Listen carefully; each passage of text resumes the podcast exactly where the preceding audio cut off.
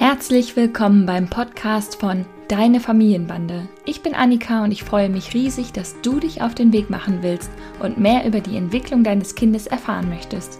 In diesem Podcast führe ich dich mit Humor und Gelassenheit durch den Dschungel zwischen Bedürfnisorientierung, wissenschaftlichen Erkenntnissen und der Entwicklung einer selbstbewussten Haltung, die zu dir und deiner Familie passt.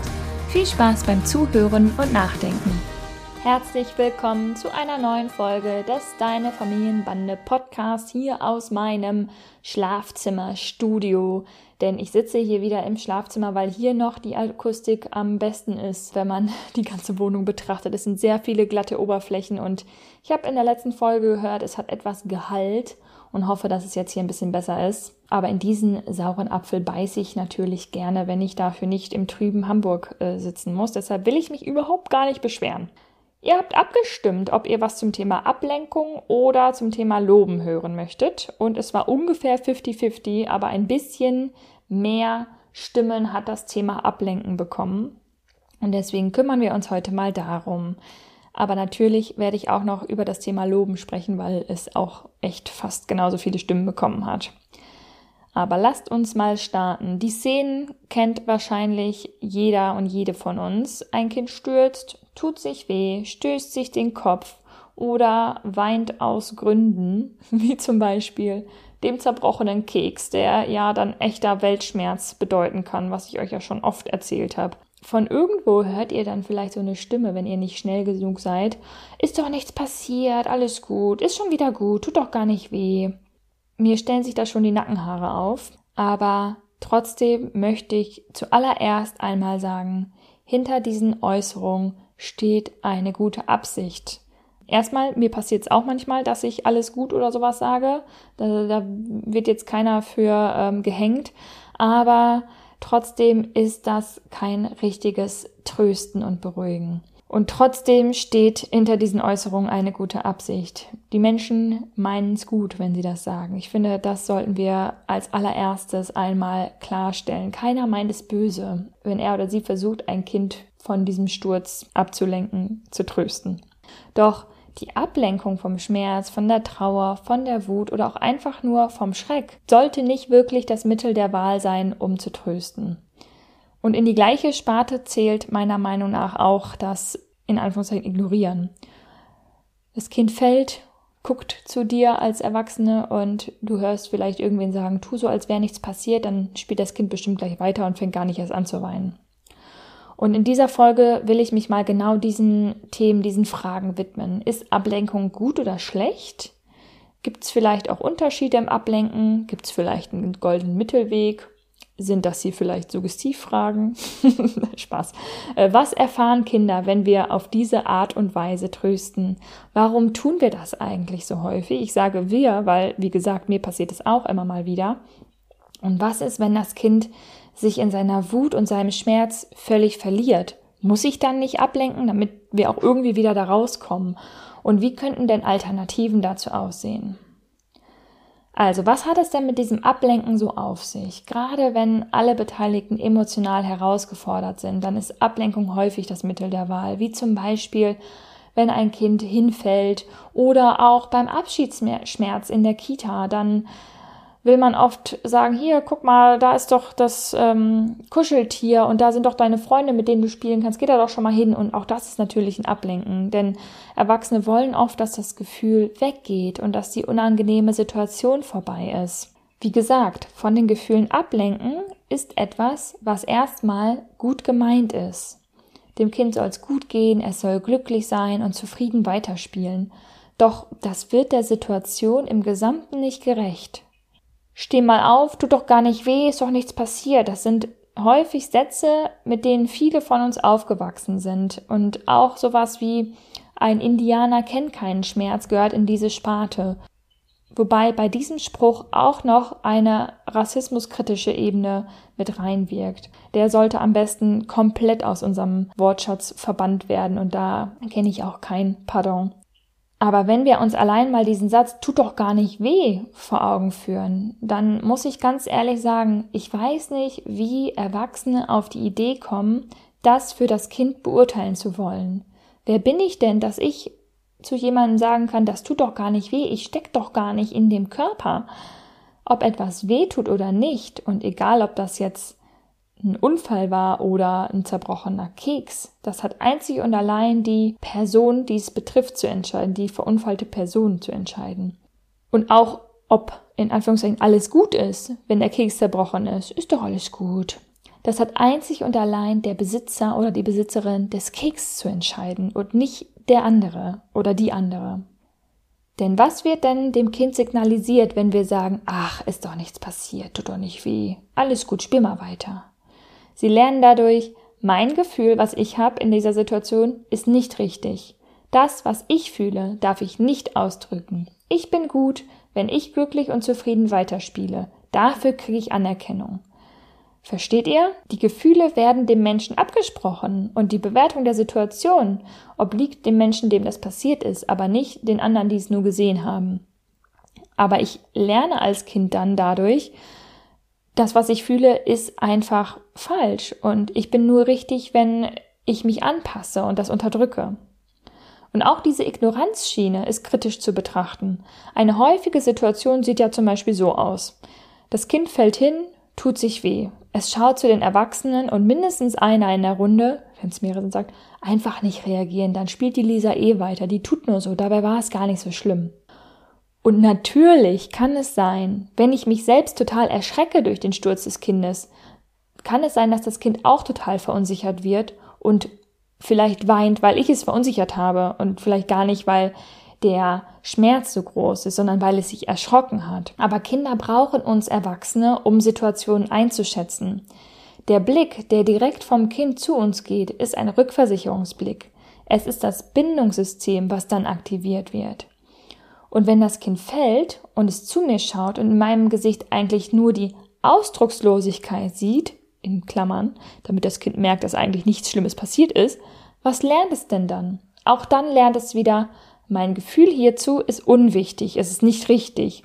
Meine wichtigste Bezugsperson reagiert nicht auf meine Gefühle, also unterdrücke ich sie lieber. Wenn ein Kind weint, weil es sich erschrocken hat, dann ist das übrigens nicht weniger wert, als wenn es sich wehgetan hat. Also auch ein Schreck darf mit Tränen verarbeitet werden. Das will ich auch nochmal sagen. Man kann nicht sagen, du hast dich nur erschrocken, denn auch der Schreck kann schrecklich sein. Ha die Wortstämme hängen ja zusammen. Schrecklich, oh Schreck, ich habe mich erschrocken, ich bin schreckhaft. Und das sind alles große körperliche Reaktionen, die ruhig in Tränen, mit Tränen abgebaut werden dürfen. Kleiner Fun fact, als ich schwanger war, hat mein Mann mich erschrocken und ich bin sofort in Tränen ausgebrochen. Gar nicht, weil die Situation so schlimm war, sondern weil die körperliche Reaktion einfach so krass war. Und niemals würde ich auf die Idee kommen, einem Kind seinen Schreck absprechen oder seine Reaktion auf den Schreck absprechen und zu sagen, das ist doch nicht schlimm, du hast dich doch nur erschrocken. Manchmal sagen die Kinder auch selber schon weinen, nur erschrocken. Und dann weiß man schon, okay, ja, du hast dich nur erschrocken, aber auch das darf man wegweinen, ausweinen. Es ist auch ganz wichtig, wenn Kinder das dann so können. Zurück zum Ablenken und zum Ignorieren. Das perfide an beiden Wegen ist, Sie funktionieren auf den ersten Blick leider. Das Kind beruhigt sich selbst und spielt weiter. Es schluckt die Tränen runter und ist ein ganz tapferes Kind. Ehrlich gesagt ist das nicht das, was ich wollen würde für das Kind. Aber viele Erwachsene werten das als Erfolg ihrer Strategie, denn das unangenehme Gefühl des Kindes, das sie selbst vielleicht auch nie fühlen durften, da gehen wir aber gleich noch drauf ein, ist ja erstmal weg. Aber das Kind beruhigt sich nicht, weil es seine Gefühle plötzlich total gut verstehen kann und sich alleine reguliert hat und die Gefühle verarbeitet und integriert hat. Das Kind beruhigt sich, weil es das Gefühl von sich weggeschoben hat und runtergeschluckt hat. Es hat verinnerlicht, es ist falsch, was ich fühle. Das wollen wir hier nicht. Lass uns mal der Frage nachgehen, warum wir das so häufig tun. Vielleicht hast du jetzt ein schlechtes Gefühl, weil dir das schon ganz oft passiert ist, weil du das schon ganz oft als Strategie genutzt hast. Erstmal möchte ich dir hier mal wieder den Druck nehmen. Auch mir liegt ein, hey, alles gut, auch immer wieder auf der Zunge, wenn sich zum Beispiel unser Baby den Kopf stößt. Es ist einfach sehr, sehr tief verankert und deshalb will ich allen, die hier zuhören, erstmal wieder den Druck nehmen. Das Wichtigste ist erstmal, dass ihr beginnt, diesen Mechanismus, dieses Muster bei euch wahrzunehmen. Denn dann habt ihr eine Chance, das langfristig zu verändern. Und wenn es euch dann doch zwischendurch passiert, dann ist es nicht so super dramatisch, denn das, was zählt, ist auch die zugewandte nonverbale Haltung, die das Kind spürt. Wenn das Kind spürt, mein Schmerz, meine Gefühle sind okay. Es folgen noch viele Situationen im Leben mit Kindern, in denen du dich immer wieder daran erinnern kannst, dass du jetzt vielleicht was anders machen möchtest als in der Situation davor. Trotzdem kannst du auch noch mal in dich selber hineinfühlen, wie geht's dir, wenn du traurig bist und weinst und jemand sagt, hey, alles gut. Also in mir regt sich dann eine Stimme, nein Mann, nichts ist gut. Hör auf, das zu sagen. Und daran versuche ich mich immer wieder zu erinnern, dass ich das selber auch überhaupt gar nicht hören möchte. Also nochmal, warum tun wir das? Dass wir einem anderen Menschen die Gefühle absprechen. Ich habe darüber schon sehr ausführlich in der Podcast-Folge Mama, Papa nicht schreien, warum dich ein Wutanfall deines Kindes so triggert, gesprochen. Denn wenn Kinder weinen, werden auch wir immer wieder mit unseren eigenen Wunden und tiefen, unangenehmen Gefühlen konfrontiert. Und das Verhalten unseres Kleinkindes kann die Dämonen aus der Vergangenheit wieder hervorlocken. Und keiner von uns ist frei von Kränkungen und Enttäuschungen und Verletzungen aus der eigenen Biografie. Im Alltag, wenn alles seinen Weg läuft und funktioniert, dann haben wir diese Schürfwunden unserer Seele gut verarztet und weggepackt. Sie machen sich nicht bemerkbar und gehören natürlich auch zu uns und unserer Persönlichkeit hinzu, wie all die anderen schönen Seiten des Lebens auch. Und in manchen Situationen, wie bei einem Streit oder eben auch einem Wutanfall unseres Kindes, kann es sein, dass diese Wunden sich ihren Weg suchen und wieder aufbrechen und ins Außen kommen, also sichtbar werden. Und dann kann das Verhalten des eigenen Kindes schon mal wie ein Brandbeschleuniger Gefühle von früheren schmerzlichen Erfahrungen hervorrufen. Vielleicht erinnern wir uns in Situationen, in denen unser Kind gestürzt ist und weint, an eigene Situationen aus unserer Kindheit, wie wir damals getröstet wurden oder eben auch nicht getröstet wurden. Wofür haben wir als Kinder Anerkennung erfahren? Spiel mal schön, sei tapfer, ein Indianer kennt keinen Schmerz. Womit waren unsere Bezugspersonen zufrieden? Vielleicht konnten oder durften auch wir nicht so richtig Gefühle ausleben, zeigen und verarbeiten. Und wenn diese Gefühle wieder hervorkommen, weil ein Kind weint, dann wollen wir das nicht. Wir wollen das nicht erneut fühlen und schieben es weg. Und worin endet das? Ist doch nichts passiert, alles gut, tut doch gar nicht weh. Und natürlich ist es auch so, wir wachsen alle auf, sehen, wie Erwachsene mit Kindern umgehen. Wir waren selber Kind, wissen, wie mit uns umgegangen wurde. Wir haben quasi ein implizites übertragenes generationales Wissen darüber, wie mit Kindern umgegangen wird. Jeder hat schon mal ein Kind gesehen, jeder war schon mal Kind. Das heißt, wir nehmen wahr, wie Kinder behandelt werden. Das heißt, wir haben schon ganz, ganz oft auch als Kind im eigenen Heranwachsen gesehen, wie Erwachsene mit Kindern umgehen. Und diese Strategien, ist doch alles gut, tut doch gar nicht weh, die sind einfach sehr weit verbreitet. Deshalb kann es auch sein, selbst wenn du nicht diese Schürfwunden hast, die ich eben angesprochen habe, was sehr unwahrscheinlich ist, weil es ganz normal ist, dass man Selbstwertverletzungen hat, dann kann es sein, dass du einfach noch nie drüber nachgedacht hast und das einfach noch nie hinterfragt hast, dass dieser Weg vielleicht nicht so ideal ist. Umso froher bin ich darüber, dass du heute meine Podcast-Folge hörst. Vielleicht fragst du dich jetzt, was sollte ich denn dann beachten beim Trösten oder Beruhigen? Grundsätzlich gilt, dass die Gefühle des Kindes erstmal sein dürfen. Das Kind darf so lange weinen, wie es das braucht, denn Tränen, die raus dürfen, bauen Stress ab. Ich erinnere noch mal eben an meinen Schwangerschaftsschreckmoment. Direkt geheult, zack, Stress weg. Ich konnte sofort lachen darüber. Vielleicht sitzt das Kind auf deinem Schoß und weint leise vor sich hin. Vielleicht möchte es auch keinen Körperkontakt. Auch das ist okay. Denn wenn es die Gewissheit hat, dass es das darf und deine Haltung ihm zeigt, dass es okay ist, dann wird sich das Kind die Zeit nehmen, die es braucht und irgendwann von allein wieder ins Spiel finden. Denn dann konnte es Stressgefühle vom Sturz oder vom zerbrochenen Keks ganz in Ruhe verarbeiten und rausweinen. Das Kind lernt, ich bin okay, so wie ich bin, ich darf fühlen, was ich fühle, und Gefühle werden nicht bewertet. Kein Gefühl ist besser oder schlechter. Deswegen spreche ich übrigens auch lieber von starken oder eher unangenehmen Gefühlen, das macht sie aber nicht schlecht. Doch was ist denn, wenn ein Kind sich zum Beispiel völlig in seiner Wut verliert? Darf ich dann denn mal ablenken, damit das irgendwann ein Ende hat? Das ist ein bisschen was anderes, denn erstmal gilt auch hier, auch im Wutanfall, der gefühlt kein Ende findet, dürfen Gefühle natürlich sein. Doch es kommt durchaus mal vor, dass Wutgefühle so sehr überwältigen, dass wir dem Kind durchaus helfen dürfen, da wieder herauszufinden. Das ist streng genommen keine Ablenkung, sondern eher ein Umlenken oder Umleiten oder eine Hilfe beim Verarbeiten der Gefühle. Das passiert auf ganz körperlicher Ebene.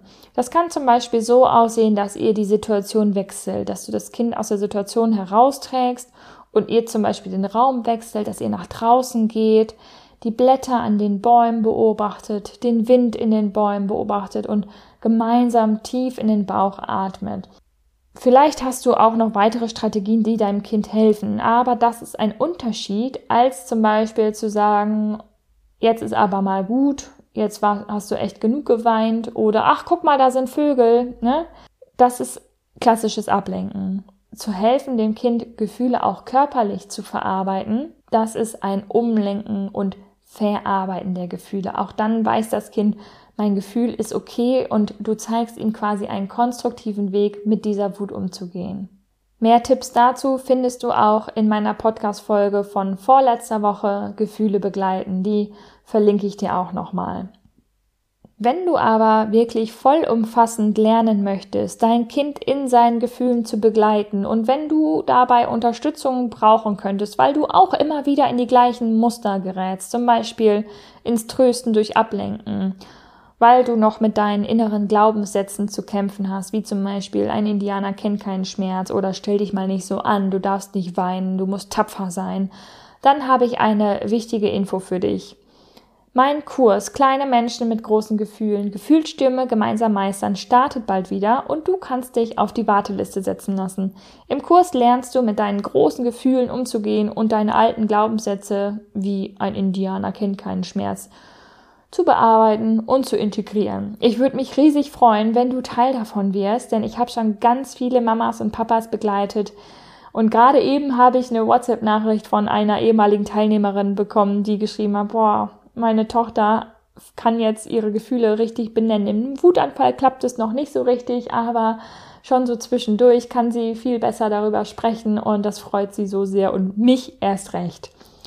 Mit diesem Schlusswort wünsche ich dir eine wunderschöne Woche und hoffe, dass du eine gute Zeit hast. Ich hoffe, es ist nicht allzu trüb und grau und Vielleicht ein kleiner Lichtblick, der Februar ist der kürzeste Monat und dann kommt bald schon der März und dann kommt bald wieder Sonne. Ich wünsche dir einen schönen Tag. Macht's gut, deine Annika. Das war die heutige Folge des Deine Familienbande Podcasts. Ich freue mich sehr, dass du eingeschaltet und zugehört hast und hoffentlich auch ein bisschen mitgedacht hast und ganz viele neue hilfreiche Impulse für dein Familienleben mitnehmen konntest.